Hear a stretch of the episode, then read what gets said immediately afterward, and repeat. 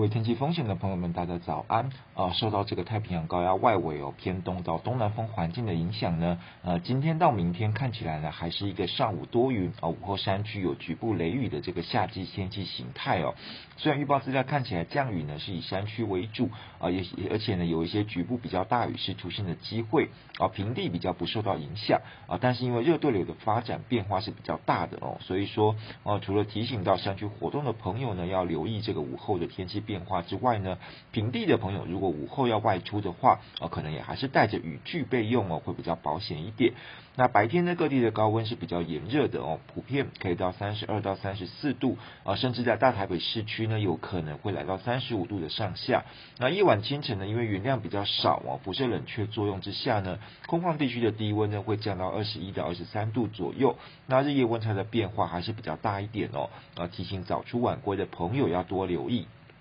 那礼拜四呢，有低压封面的系统要掠过黄海到东海一带，并没有直接影响台湾哦，但是呢，可能会造成太平洋高压的势力是比较减弱的，各地午后雷雨发展的情况可能会增加，那降雨的范围也会扩大。哦，并且有局部比较大雨势发生的机会，还是提醒大家要留意的是午后的这个天气变化的情况，各地白天的高温呢还是有三十一到三十三度哦，啊，所以依然是一个白天炎热，然后夜晚清晨呢，空旷地区比较稍凉的一个状况哦，那礼拜五开始呢，台湾附近的风向会转成东北风，然后再配合南海的菲律宾附近低压区发展建立的关系哦，东北风到了周末还会再更明显一点。那在迎风面呢，桃园以北、大台北、基隆北海岸、宜兰花莲、台东，还有横川半岛一带呢，可能会有一些局部的短暂阵雨。那新竹以南地区呢，还是有这个午后热对流雷雨哦，山区的降雨机会比较高一点。那平地呢，也要留意这个热对流扩散降雨的情况。